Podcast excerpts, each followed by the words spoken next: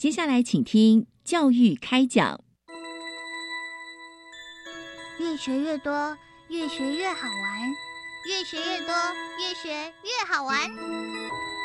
如果教育是春雨，我希望能滋养每一颗种子；如果教育是阳光，我希望能活络伸展每一株幼苗。聆听学子心声，分享教学心得，关怀环境变迁。扩大教育资源的平台，欢迎收听李大华主持的《教育开讲》，教育从倾听开始，一定华来。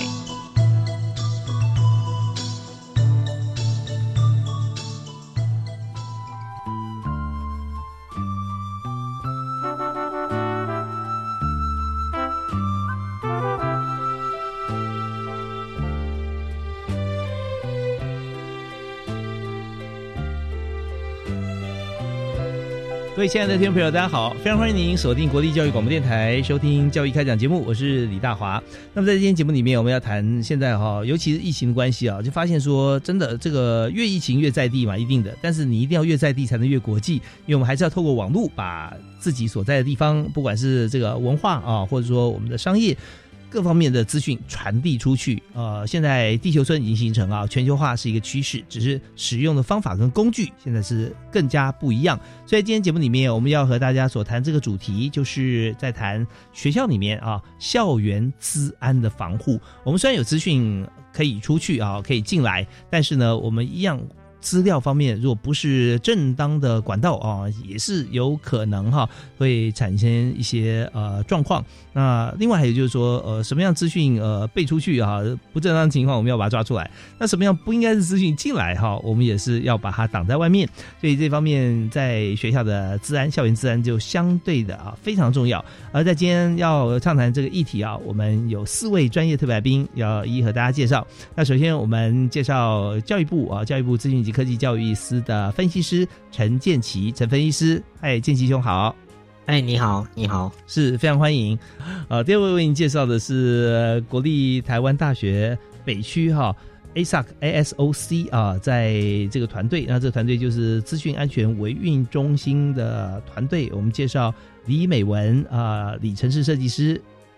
哎，大家好，是非常欢迎美文。那在你的工作哈，我发觉这真的是非常重要。在学校里面要谈到治安，它是一个非常非常大的一个议题哈，因为能够让治安哈这个要考量的这个角度层层面面实在太多了。所以我们稍后也跟大家分享一下，在这个工作过程中，我们怎么样去思考到我们的目标哈。好，那第三位呢，同样也是国立台湾大学北区哈 ASAC 团队的。童鹏哲啊，童计划研究专员。呃，主持人、听众朋友，大家好，是非常欢迎鹏哲。那么，呃，计划研究哈这一部分，当然相对来讲，我们也可以看到中间的一些专业，特别是在学校里面啊，要谈校园治安，那我们要做哪些计划哈？如何进行？我们稍后也要请教一下彭哲。好，那第四位特别来宾啊，是在南投南投县南投县政府啊，在教育局啊底下有一个成立一个特别的中心，就是教育网络中心哈，是今天特别邀请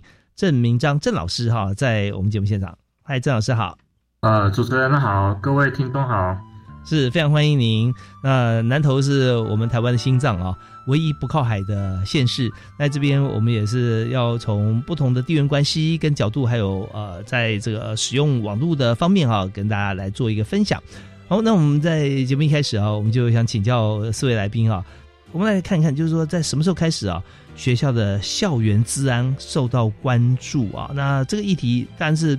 是一个时间点的议题。我们也知道，台湾其实在网络最最好，也现在也是一样，就网络啊，速度最快啊，频宽最宽，就是我们的校园网络。校园网络既然做这么好，那它怎么样来管控它的治安，也是一个非常呃重要的事情。所以这个部分，先请哪一位来为我们来提示一下，什么时候开始啊？台湾的校园治安哈会受到大关注啊？是美文，是美文哈，我这边。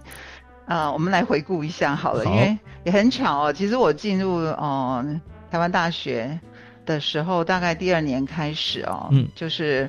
校园就哦，应该不止那那一那一次的病毒哦，就二零零一年哦，有一个叫做 Core Red 红色警戒的一个还蛮重要的一个病毒，它可以说是漏洞攻击那个蠕虫崛起的时候。嗯，那之前我们哦，就是我们只有在管网路啊，就大家希望说啊，网路越快越好。嗯，然后以前没有治安这两个字，真的就是从二零零一年，它就是一个一个分分水岭哦，从这一年开始。然后呢，这个 c o r 的病毒，它又是攻击网站。啊，那你网站你你把你的破关掉的话，那那就不用不用运作了哈。所以那个那种情况，那当时哈是真的是，不管是学术网络或者是 ISP 啊，我们讲说电信网络，大家都面临到一个一个空前绝后的一个场景啊，因为它这个病毒很很有趣啊，它又自我繁殖，然后呢，它又可以去搜寻下一个攻击的目标。呃，第三步呢，它还会安装木马啊，所以透过这个程序啊，所以它其实算是一个非常特殊的啊，它可以呃结合了骇客的后门城市植入，还有呃当时的 DDoS 阻断服务综合运作哈，所以当时我印象很深刻，因为我们在校园网络的时候，因为我们当时用的呃，因为这个攻击啊，造成呃，因为我们的那时候的频宽没有很大，你想想看，二十年前真的。校园网络就够用了，一百枚就够用。结果那个时候会发现，只要一发作的时候，嗯，一个系所就就完全被瘫痪了，无法运作，就被瘫痪。然后那时候我们就换设备啊，那个时候真的是就是就开始去试，哎，这个设备网络设备可以，我们就把它替换上去。然后就好像救火队，那个时候真的是很惨。然后那时候也很 shock，说哇。我们现在不是只有网络通畅哦，那个如果万一有一些那个自然的攻击发生的时候，其实是会造成整个网络的瘫痪。是好，那这是二零零一年啊，对，那个时候其实校园的网络是最发达，是全台湾来讲，对不对？甚至亚洲来说，那个我们比这个大陆跟韩国来比，我们都比他们快耶，在当时。是啊，是啊，真的。但是是不是也因为这样子，也也受到攻击也比较容易？是因为，而且校园大部分都用我们讲说叫 public IP，就是真实 IP。嗯，好，那它真实 IP 的话，哈，就很容易被骇客攻击。哦，好，因为它是呃，就是在呃任何一个浮在台面上的 IP，它就你只要有弱点，就很容易被打进去。嗯嗯，对。然后那我们的网络快，所以相对来说也是成为啊，就是啊大家喜欢攻击的目标。嗯嗯，对。那那相对来说，其实现在的这种攻击形态其实都一直在持续，但是那个时候呢，之前都没有听过“治安”这两个字，就从那一年开始，哎，各个学校呢就会有呃有啊，就是有一个要负责做治安的这样子。对，所以那时候就把这设备整个再换掉哦，原先换掉了以后，嗯、对。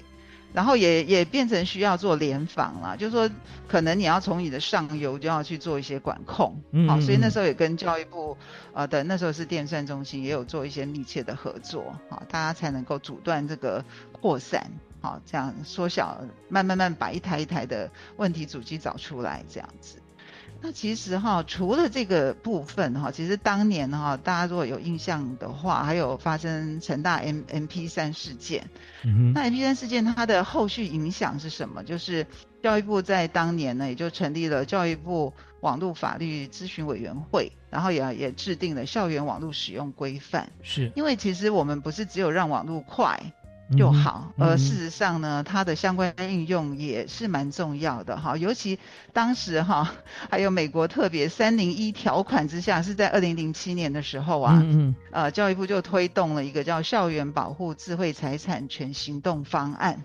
啊，也要求呢每个学校都要成立保护智慧财产权的组织。是。所以其实治安的范围是蛮广的，所以我们讲制裁权，它也是其中蛮重要的一环哈。嗯，那所以呃，相对来说，我们在当时每个，我们到现在还在填这个行动方案哦，所以也是对，非就是等于是他需要的任务是啊，制裁权你要做宣导，嗯啊，你还要做妥善的管理，那尤其是网络，像早期大家会想到的制裁权会是。呃，copy 嘛，对不对？可能光碟啦，或者是复印书本啦。那但是因为网络的发达以后呢，变成网络它也有制裁权，像 P to P 啊，我们当时其实到现在应该都持续还有哈，peer to peer 的的的这种传输是非常快的哈。那也也难免都会有一些学生会去下载一些啊啊，就是音乐啦哈，或者是电影。但是以目前我们这样推动下来哈，其实呃成效蛮好的。好，那个就是制裁权的侵权方案的的侵权的 case 是越来越少。哦，是怎么样推行让它的成效好？呃，我们有双管齐下啊，就是说 我们除了有有明定规定之外，只要有一遭到检举，我们就会啊请学生来面谈，然后跟他小以大义，而且。而且呢，哈，那个时候我知道教育部他们还会啊有一个有一个做法，就是如果有学校的呃侵权的 case 太多的话，可能他的首长会接到教育部关心的传真 传真信，所以对相对来说，其实对各个学校压力很大，所以呃对内部会实施一些管控。那但对我们学校来讲，我们会买设备，嗯啊，它呢可以辨识啊辨识这种 peer to peer 的一些传输方式，或者有一些特征。那它可以做过滤跟阻挡，所以相对来说也可以降低这个部分的呃的呃这侵权的的那个 case，对，这所以也也可以保持对，对这方面我们也知道说在学校里面啊，但学生他可以不透过学校网络啊，自己可以下载，但是大家千万不要以现在思维去思考当时的事情，因为呃如果要下载的话啊，现在就算是即便现在了哈，在家里面下载速度哈呃也不会比学校快。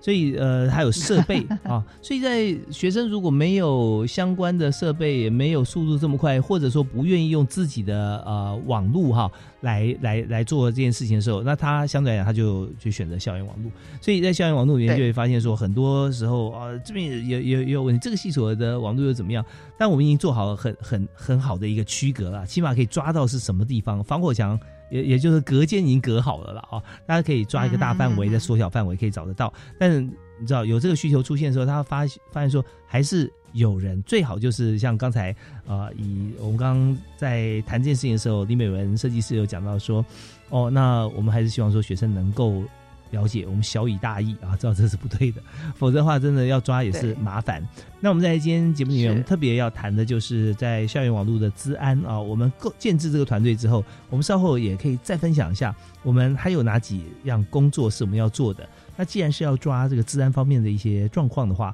我们是不是也是透过像是相关的城市，或者说有哪些的机制，我们可以快速找到，然后如何解决啊？我们稍后我们听到音乐回来之后，继续访问今天四位特别来宾啊，休息一下，马上回来。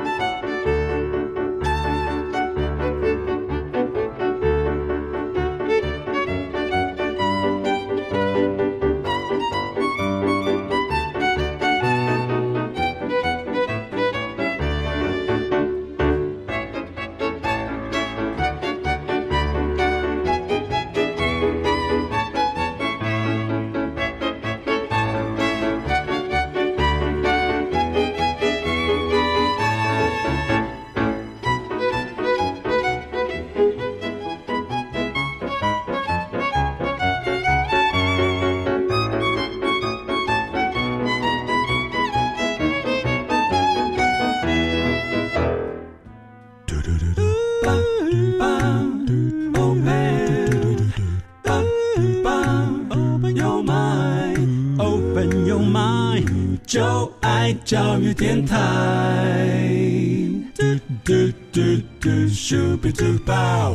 非常欢迎您继续锁定教育广播电台，收听教育开讲。我们今天所谈的主题啊，跟每一个人都息息相关，也就是网络。现在不用说网络原住民啊，是这个呃，网络跟人是水跟鱼的关系哈，是网络原住民，也就是大概三十五呃三十岁以下的。年轻人现在是每一位朋友啊，像有有时候常看到阿公阿妈，人拿平板跟这个手机就要跟他乖孙讲话，本来都是传一些这个社区大学学过来的长辈图怎么样做传出去，就他现在进阶了，也跟四位来宾分享一下，现在可能就直接用这个视讯的方式自拍一段呢，哎，今天好吗？吃饭了没有啊？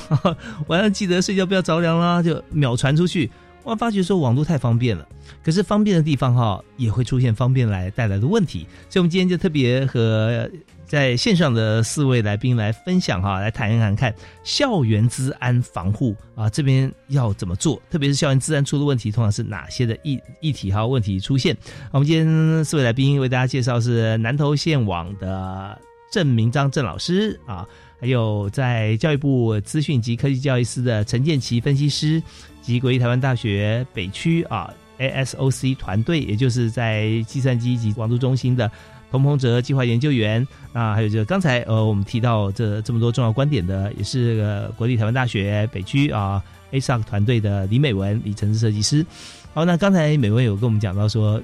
历史的眼镜啊，校园第一次出现呃受到关注的时候是在两千零一年。那时候的病毒哈，然后一路走过来，都有很多地方啊，不断出现漏洞。呃，这漏洞不是说我们系统做不好，而是有的学生他下载很多像侵权方面的一些一些部分啊，也是我们要控管的嘛啊啊。那所以呃，我们在从当时哈过渡到现在啊，那还有哪些重要的一些历程，或者说谈到学校，那以台大来讲哈，这个校园治安防护啊，有哪些的作为跟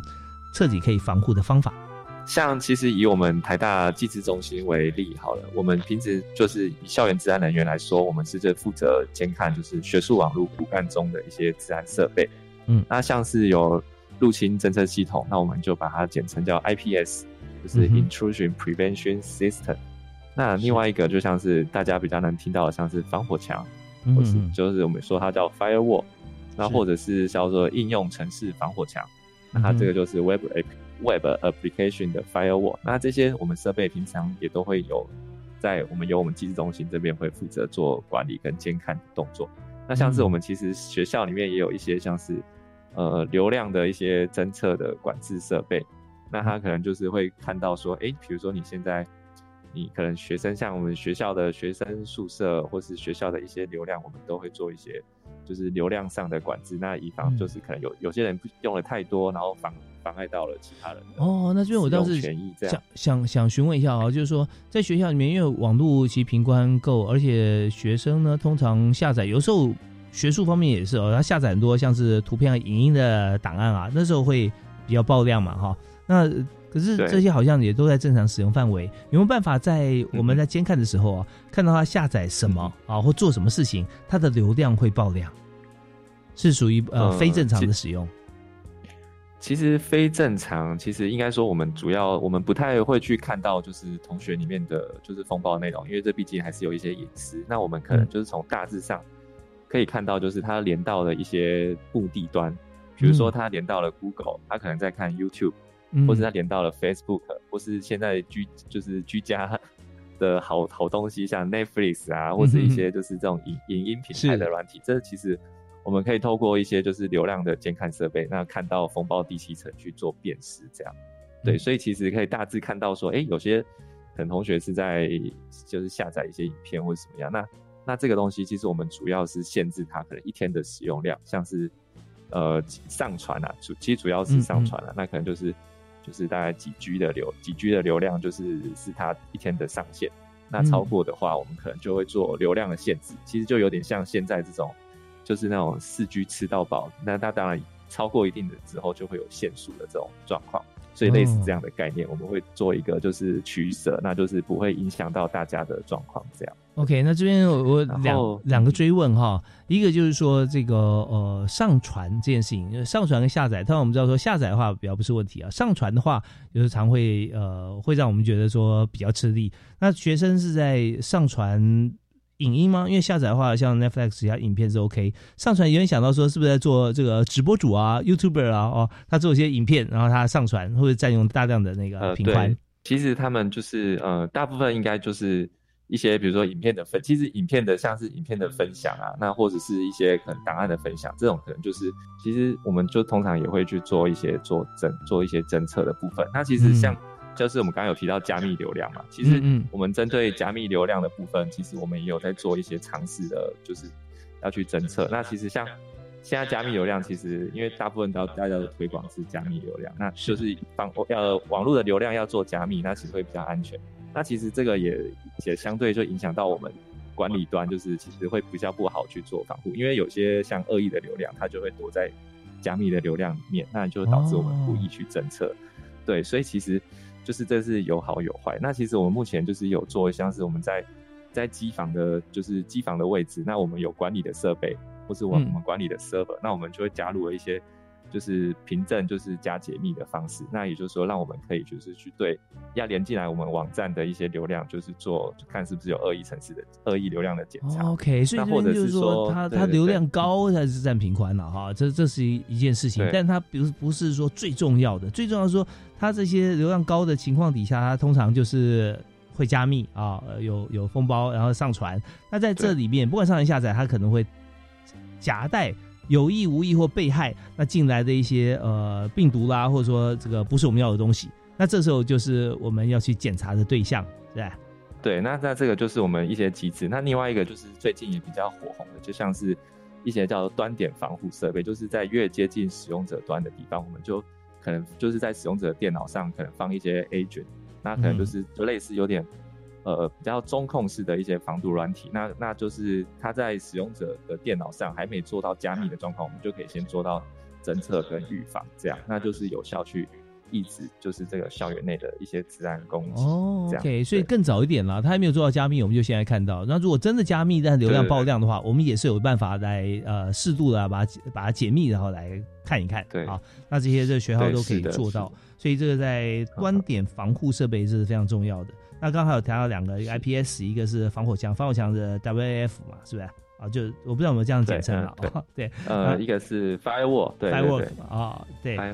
对，跟 WAF，那对，是，所以说在这边来做的话，学校就用用这几个方法哈来。管理啊，这个学校的校园网络。但刚才提到一个点，就是说，呃，如果说四呃四 G 的话，它我们知道现在电信公司也不是吃素的啊，就是我们的无线的无线使用，它不会真的让 让大家无限到一个一个一个超过。所以说，如果真的是四 G 用用已经用太多量的话，它会设一个点，它会让你降速。那如果说未来是五 G 的话，普遍五 G 速度很快，那对于频宽方面，呃，是不是也会让我们更加吃力呢？呃，五五 G 的话，其实应该说这个，你说跟学校学校关的管理管理，对，就是说四 G 五 G 对于学校来讲有没有差别？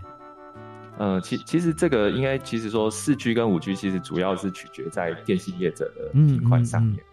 电电信业者的频宽上面，其实对我们来说，我们其实就比较不会去影响，因为主要都是像是学生可能在学校用校内的，他可能用他自己的四 G 手机上网，那其实这个就比较不会。是我们管理的范围。那可能将来如果用到它五 G 的手机上网，这个可能也就是比较不会是我们会需要，可能在学术网络会会去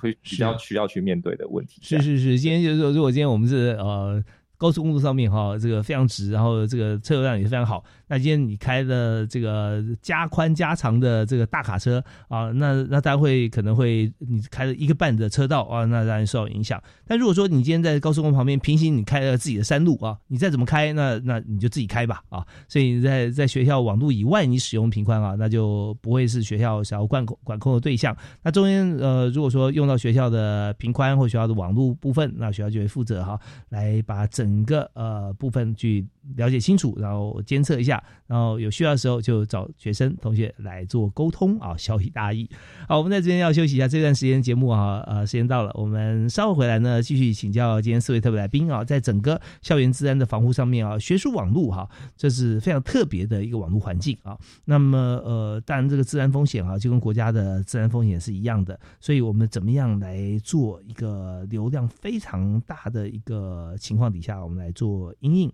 我们休息一下再回来探讨。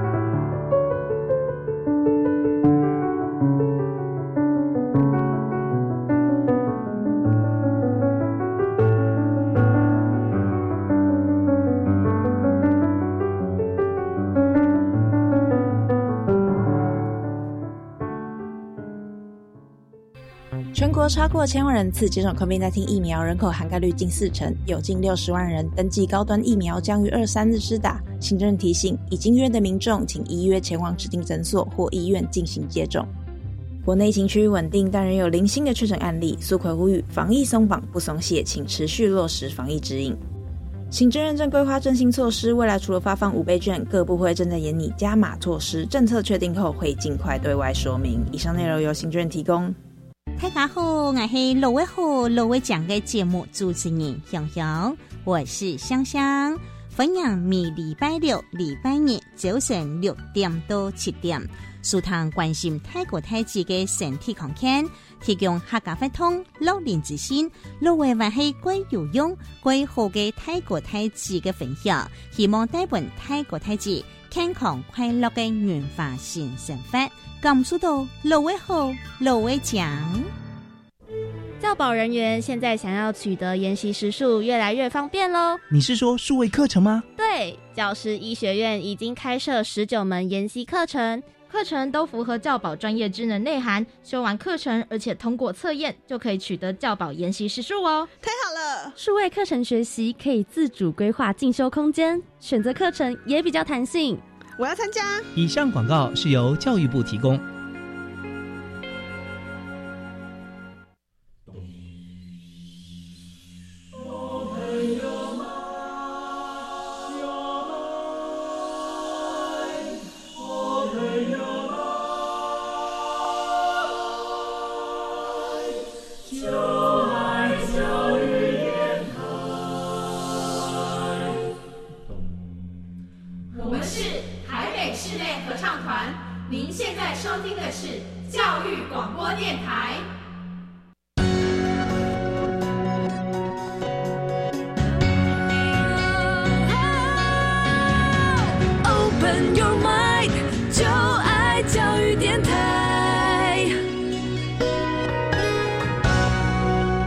今天的节目是在每个星期一跟星期二晚上七点到八点为您在教育广播电台所播出的教育开讲，我是主持人李大华。那么在今天节目里面和大家谈网络这件事情啊，特别是在台湾啊，这全台湾全国。最通畅、频宽最宽的网络系统啊，就校园骨干啊，这个系统本身来讲，它应该说它是骨干的，它传输方面是最快啊。那但是我们知道校园里头使用的人也非常的多，所以该怎么样来注意校园的治安问题呢？我们今天就特别邀请四位特别来宾呃，有两位是国立台湾大学啊，在台大的计算机及资讯网络中心啊，计资中心的好朋友啊，是林美文城市设计师以及。童鹏哲计划研究专员，那另外两位啊，其中有一位是教育部资讯及科技教育司的好朋友陈建启陈分析师，还有一位是在南投南投县网的郑明章郑老师，呃，郑老师负责。教育网络中心啊，在南投县政府，所以这都是非常重要。不管是从国中小到大学，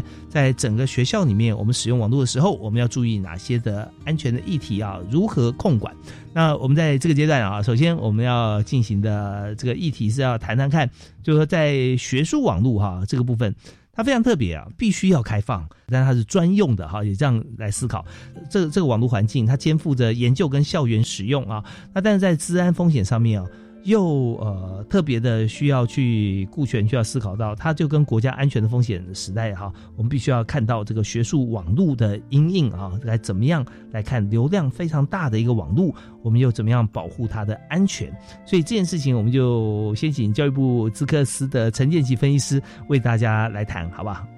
关于这个部分的话，就是因为其实台湾学术网络早期成立的非常早啦，它它其实已已经有一段大概十几年的历史。那其实，在台湾学术网络部分的话，面临相当多的问题，比如说学校啊、治安、治安的防护啊，包括未来可能五 G 的部分的那个速度、流量冲击。以及学校师生众多，他可能有面临到，因为现在变成网络使用的很频繁，那会容易受到一些，比如说呃诈骗，或者是说一些社交社交工程，大大概类似诸如此类这样的一些问题。针对这部分的话，我们教育部其实呃，其实有针对台湾学术网络呢，呃，做了蛮多的努力。就是说，哦，比如说我们有呃委托那个呃台湾大学啊，或者是呃国家高速网络中心啊，呃成立了那种 ASAC 团队啊。那再来就是我们呃有委托了逢甲大学呃成立了呃 MiniSAC。或者是 AISEC 的那种团队，我们有委托了国立成功大学，呃，组成了一个呃治安防护弱少的一个团队。我们还有委托了一个呃国立中山大学呢，呃，成立了一个台湾学术网络危机处理中心，就有五个团队呢，呃，负责了呃一个台湾学术网络的一个资讯安全的一个维护。所以呢，其实我们教育部呢，呃呃，在做了这项这些努力的话，就是主要是。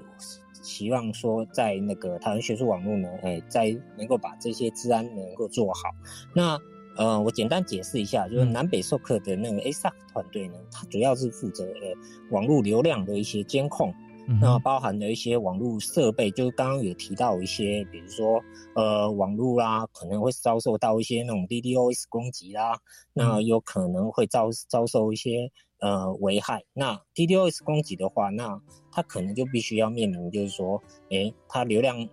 当它被攻击的时候，它呃网页可能没办法说使用。那我们这边呢，就会透过我们那种清洗的机制，譬如说 DDoS 清洗机，然后把它流量呢导到另外一个地方去，让它能够网络能正常的使用。那如果说就像那个呃成大的那个呃弱扫弱点扫描的部分的话。主要是负责是说，呃，当我们如果有呃，因为学校众多，那我们可能就是诶，透过他的这个呃弱点扫描的网站呢，来帮助学校做一个弱点扫描的一个呃辨识，然后以及维护那个网站的一个基本的安全。那至于国立中山大学的部分呢，主要就是负责呃台湾学术危机处理，那主要它的。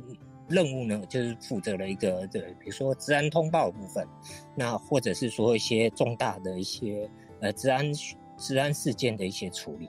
那诸如此类，大概是这样。OK，好，那我这边跟这个所有听众朋友也做个简单的解释说明，但来宾也可以帮我指正一下，就是刚提到这个 DDoS 攻击啊，它主要就是一种分散式的拒绝服务啊，就攻击者他会使用。多个盗用啊，或者是受控的来源去产生攻击，所以如果发生像这种 DDoS 啊，大家就觉得很麻烦啊。那那所以刚刚我们听到这个剑奇分析师啊，也提到说，针对攻击也没有关系，我们有各种不同的方法哈，可以解决这个问题。对，我不知道这样解释是不是符合呢？刚才所说的这个部分。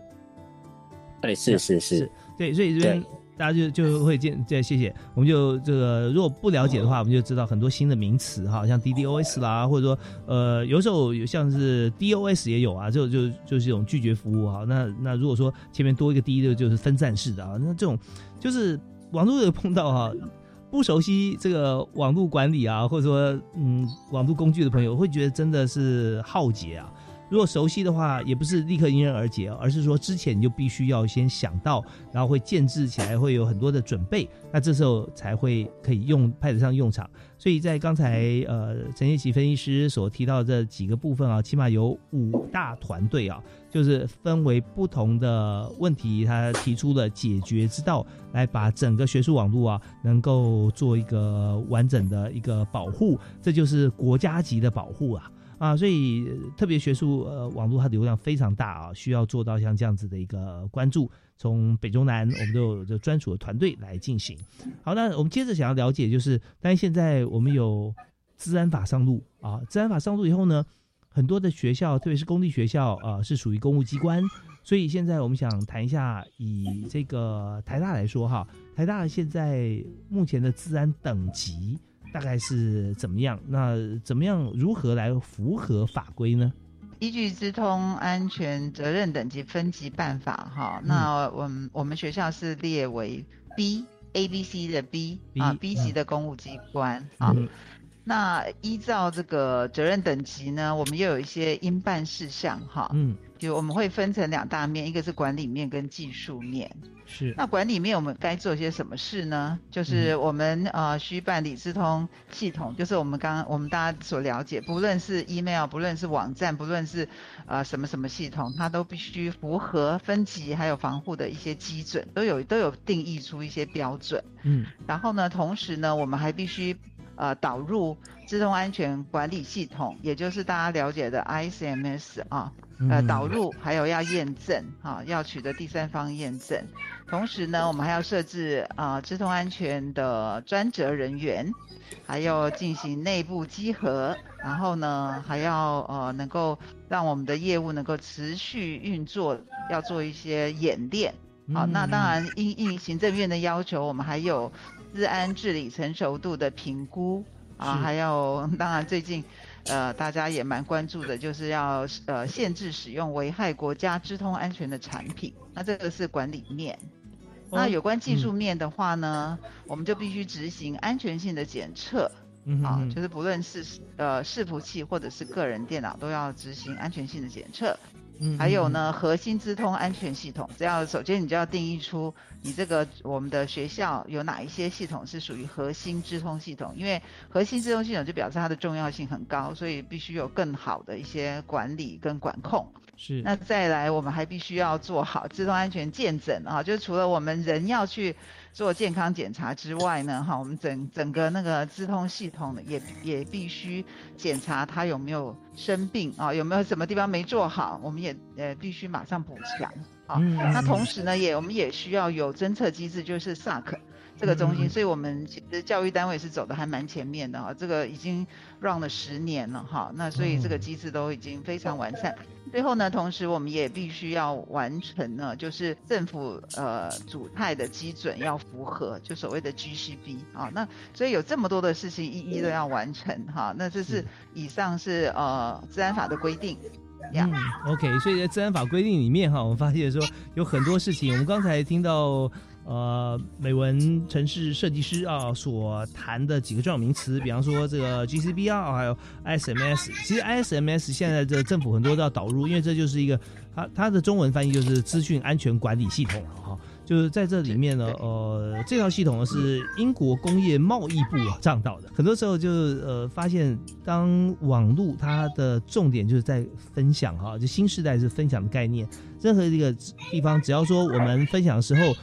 注重啊对方的啊版权、智慧财产权这一部分，像最原始像创用 C C 这种概念哈，那你还可以了解它的中间过程，然后看怎么样修改到说。自己符合你的使用，但中间的权利义务跟版权都要互相尊重，是非常好用的机制哈。所以分享这件事情是很重要，分享但重版权。好，那接下来呢，我们要休息一下，稍后回来呢，我们要谈一个重点哈，就是在有关于啊，在国中小这个部分，因为我们刚刚谈的是在普遍性的这个学校跟有关于学术网络，所以稍后我们要请在南投县的郑老师哈，郑明章郑老师来谈，就是有关于在国中小常见的。治安问题有哪些？好，休息一下，马上回来。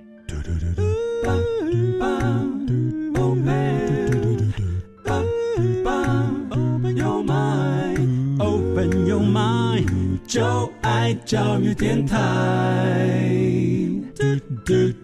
非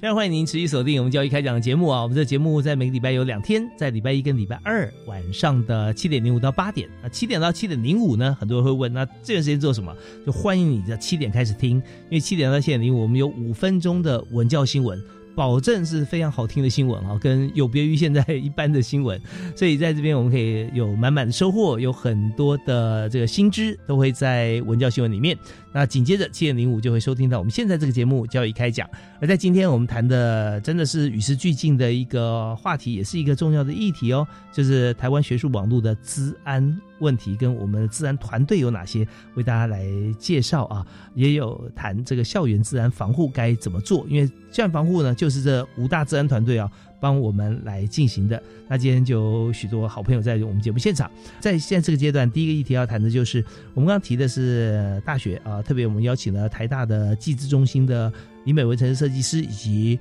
彭彭哲啊，计划研究专员啊。那我们现在呢要谈国中小，那谈到国中小呢，我们就要深入台湾的心脏啊，到南投，我们请南投县政府啊教育局教育网络中心的老师啊郑明章郑老师来和我们分享一下。呃，郑老师好。哎，主持人好，各位听众大家好，是非常欢迎郑老师啊！现在真的是呃，我们现在因为疫情期间也不能面对面嘛，但是会发觉说，虽然远远在南投啊，我我们电话一通就到了啊，非常快速，透过 对没有错，对啊，透过这个线上的交流软体。我们现在要谈的议题就是国中小哈，在您呃负责的这个过程当中哈，最常见的啊国中小的治安问题有哪些？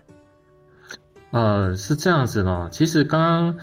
在彭哲，他有提到一个叫做恶意程式哈，恶意软体哈，我们英文名称叫做 malware。其实它现在病毒已经不是单一种呃攻击的呃方式存在，嗯，它这种这种现在的病毒攻击通常是多种恶意程式的组合。我底下会介绍几个呃比较常见的一些呃恶意程式。第一个当然就是就是 children，就是木马木马病毒。嗯啊，他会帮你植植入后门，那植入后门之后呢，他就可以，呃，做很多事情啦，比如说删除啊，或测录一些你的东西啊，甚至要攻击也可以。另外还有我们常见的一些 AdWare，就是广告广告软体，还有 Spyware 间谍软体。那广告软体呢，它有可能会绑架你的首页，你的首页哎，可能就变成另外一个它指定的那个首页了，然后呢？或是你的电脑会跳出一个广告，那现在好像常常会啊，对不对？现在只要是有人收集你的路径啊，或者说你曾经点选点过哪些的这个样子的一个部分，对，就就被他大数据收集之后，然后就发给你。所以您说您提到说像这样子的一个广告软体的话，就是在学校网络里面所出现的嘛，是吧？对，有些是你安装软体之后才发生的，有些是它本身这个网站是恶意的网站，然后而产生的广告软体。啊，比如说跟你说啊，你中了一只手机，是诈骗，要让你填一些诈骗的。对，那 spyware 的部分呢，就是间谍软体，它也是用侧入的方式。那接下来另外一种是呃，网络上其实有很多免费的软体。可以下载来安装，但是你会想到一件事情，说哇，嗯，既然有那么多好用又免费的，那那些付费的软体，他们是怎么存活的呢？嗯，其实哈，有在自然界，我们有一句话叫做“免费的最贵”，哦，真的，我们叫做“免费的最贵”，就是你在安装这些免费软体的时候啊，它其实在潜潜在，它就会附加一些恶意的软体到你的电脑系统中。嗯，我们这个叫做 PUP 或是叫 PUA，嗯嗯，所以你呃，就不知不觉中你就被安装了这个恶意程式。对，那这个恶意程式跟木马病毒之间有没有关系啊？其实我刚刚有说到，他们都是多种组的存在，所以我们待会整个讲完之后，它其实是 A、B、C 或是 B、C、D 的组合。OK，嘿。好，接下来我们讲一下这个刚刚其实剑骑士有提到的这个 DDoS 啊，嗯，它其实是有办法做这种攻击的，是僵尸电脑。那感染僵尸电脑啊，我们叫做呃，英文叫做 Barnet。那僵尸电脑呢，通常它会由呃指挥伺服器，我们称之为 CNC 或 C2 伺服器，它会向这些感染的僵尸电脑，然后发出指令进行攻击。像刚刚剑骑士讲的 DOS 攻击，或者是垃圾邮件也是攻击。这些僵尸病毒呢，不只是你的电脑而已哦，可能有可能会你的伺服器，或是你的 WiFi 分享器、你的智慧手机、监视器、IOT 设备这些等，都有可能会变成僵尸网络。所以它去攻击你要目的的一个网站，然后撑爆它的连线，然后撑爆它的流量，这是一个僵尸电脑一个比较。特别的地方是，那最后三种，最后三种，哎，在校园也蛮常见的哈。第一个挖矿软体，叫我们英文名称叫 Coin Miner，它主要的的功能是来挖取这个虚拟货币，嗯就是说我们常呃常听到的这个比特币是这些。那它本身呢不会让你的系统直接坏掉，因为为什么呢？因为它要它你的系统去帮它挖的资源，没有错，它就是要让你的系统，所以。它会耗损你的系统，让你让你的电脑变得很慢。嗯，嘿，所以这个部分。OK，因为你系统是全速运转嘛，所以一体比较容易故障。是，所以自己的电脑什么时候变车手都不知道 啊。对，他他就一直在工作，一直在帮帮别人挖矿啊。对对，甚至你浏览一个网页，那个网页也内嵌了一个呃恶意的一个挖矿的一个程式码，你浏览这个网页也在帮他挖矿。是也是会有发生这种情形。那我自己插一个问题哈，就是说，呃，在很多的这个城市上面啊，不管在手机还是在电脑、平板，我们要要要下载它，可是它是免费的啊。那他会问你很多问题啊，而且然后说啊，你是不是愿意接受推播啦？你是不是愿意怎么样？是不是愿意怎么样？那呃，或者说是不是可以使用你的里面的一些工具啊？你的你的什么啊麦克风，或使用你的联络人等等等等。那你如果说为了要用它这个呃城市里面的一些功能，你就去勾选的 yes 啊，你愿意啊，可以。那这时候是不是就会有机会哈，有一些病毒跑进来？那或者是有没有一些网站是你上去，他根本不问你，你只要一点入他的网站，然后你的电脑或你的载具就被已经植入了。哦，这个部分哈，其实是。呃，比较容易出现在手啊，我们的智慧手机上面。而你说要不要给这个权限，其实是授权的问题。嗯哼，对。如果说像 Google Map，它要跟你要你你的定位的资料，嗯，就这就没有什么问题嘛。嗯嗯，这个我们是 OK 的。但是如果是一个软体，呃，它如果是如果它是一个影音剪辑软体，可是它却要求要你的定位资料，那你就会觉得很奇怪。对。哦，那他为什么会这样？那，你，呃，因为你同意之后，他可以就可以，呃，收集你的个资啊，嗯嗯呃，你上网上网上或者怎样的，对，所以对对对，所以这边有时候很多定位的部分哈，像呃有一些忘记它的名称是 LDS 吗？还是哪一种系统？就是说它可以搜寻你的。你的习惯，你的移动习惯啊，比方说你常常去哪些地方啊？常常去卖场啦，常去哪里哈？或者说你是一个远距工作者，在疫情没有开始之前，你常常去这个东南亚啦、美国啊、中国大陆啊、台湾在到处跑。那他如果收集到这些资讯的话，他可能会给航空公司，或者是他给他卖给这个信用卡啊各方面，他知道你的你的消费习惯或生活习惯。它也可以做一些使用，哪怕它没有你的名字、跟电话、跟身份证字号，它是可以有些用途存在啊，是不是？是是的，是没错。所以如果像呃真的比较注重治安全的，他们还会上网前，他们还会呃连上一个 VPN，我们叫虚拟网络哦，那比较呃比较让呃，因为这个 VPN 它是加密的一个通道呀，所以它会比较说。呃，比较不会被呃拦截，说说这些你的一些相关的资讯。嗯嗯嗯，对，OK，对，好，这是智慧手机部分。是，那最最后最后我要提到一个就是勒索软体，嗯，它就是将你的档案跟文件做一个恶意加密。我想在各大国际的企业公司，甚至我们国内的公司，上市公司，在我们国中小学也有发生这样哦，真的这样的问题。是的，是的。但因为我们国中小可能，当然我们当然是鼓励，当然他们是说鼓励不要付费嘛。但是事实上，你发现这些大企业真的没有办法，就是还是付费。对，如果说不付费的话，就把它的功能锁住了，它的客户名单看不到，或者说它的制程可能被锁啊，那这样它它可能短时间它就没有办法使用。那如果说不付费的话，它损失它可以承受得了吗？或者不付费的话，我们该怎么样帮他解决这个问题？其实预防还是胜于治疗啦。像如果说你中了这个勒索软体的话，通常，呃，如果真的中东西很重要，依照我们我们在外面看，像企业有些真的很没办法，他们就会有谈判的手续，嗯，跟他们。跟这些背后的骇客来做一些杀价的动作，呀呀呀，杀价，然后付费都是用比特币或者说其他虚拟货币来付费啊，他不会留下任何记录。对对对，对，那怎么杀呢？你是从五十个杀呃杀成二十五个，还是从两百个杀成一百个这样？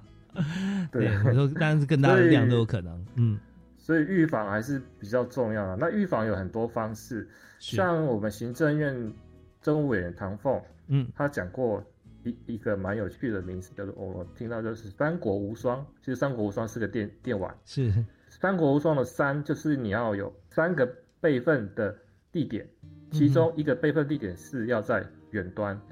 当你真的是被加密过后，你还可以透过一些其他备份的的方式，然后然后把它还原回来。嗯嗯，这是最终的手段的，没有办法，就是呃拿你备份的东西来来做还原。嗯，对。那另外一种方式呢，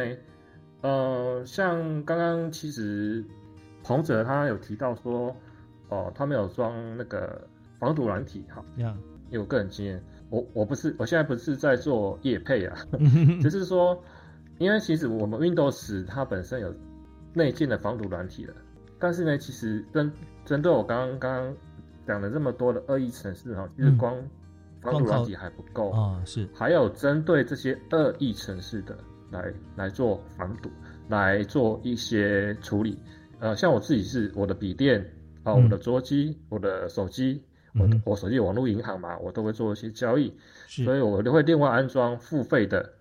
的呃个专门扫除呃这个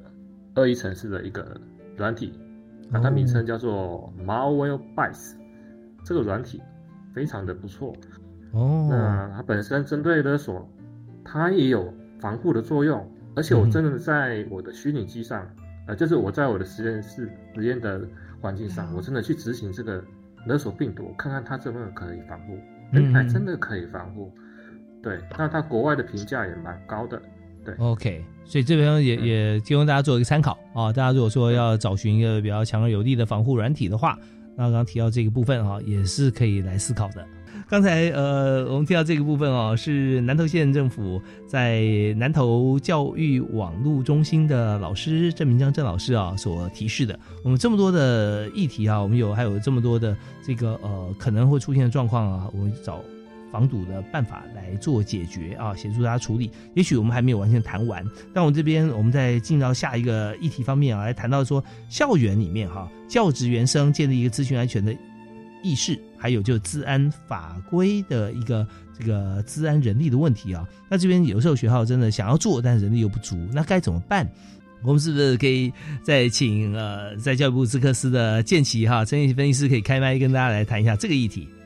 我我们教育部其实呃，针对那个治安能力不足的问题，这本来就是一个呃，在跟上面行政院反映有有这样就是人呐，能力跟钱的问题啊。那其实我们做了还蛮多努力的话，就是在像高中，我们有做了一个向上集中啊，向上集中计划呢，那个是减减轻了呃，就是一个高中老师的一些负担，因为毕竟高中老师他大部分都没有资讯人员，甚至可能接的都不是资讯背景。那我们其实为了要减轻他们的负担呢，我们就向行政院的专处提了一个计划，就是说哦，我们把这些老师，呃，这些高中的这些系统啊、网站啊，全部集中到一个地方，那呃，集中做一个防护，这样子的话，他学校就不需要去在意的呃这些治安的一些问题，就是说哦。他只要专心他的教学的部分，那像是呃，比如说大学的部分呢，我们也是呃有跟行政院呃专处去每年每两年做那个治安等级的提报。那今年其实有很多大学已经从 B 降成 C 了，所以这这无形当中就是已经帮呃这些学校啊、老师、教职员啊是。做一个呃，就是治安能力的一个简化，就是说希望他们能够专注在他们的教学上面，呃，不要被这个治安绑架。嗯，OK，是 对，因为不然的话，我们花太多心思啊，在解决治安问题方面啊，真的会影响到这个呃教学啊，学员学习是。对，OK。好啊，那呃，在这边我们在人力方面，我们刚刚提到的集中啊来发挥，或者是我们刚刚提到在校园里面啊大学部分的做法，我们在在都是希望说在校园网络方面维持畅通，而且呢在最高指导原则底下，我们不做侵权，而且不会受到攻击。那这些我们做了很多的事情，在教育部的资克斯来讲哈，真的做了很多的设计。我们现在台全台湾呢有五大部门哈，五有五个团队哈来进行。OK，感谢四位啊！今天我们的含金量满满的这个议题啊，这自然现在每个人都需要啊，资讯安全啊，不要受到攻击。我们同样的相关的重要议题，我们下次啊，不但谈学校，我们也谈个人或居家或者办公室啊，这些都是显学，大家需要学习的。我们再次谢谢来宾，谢谢您，谢谢你们，谢谢，谢谢，谢谢，拜拜，拜拜，感谢大家收听哦，我们下次教育开讲再会了，好，拜拜。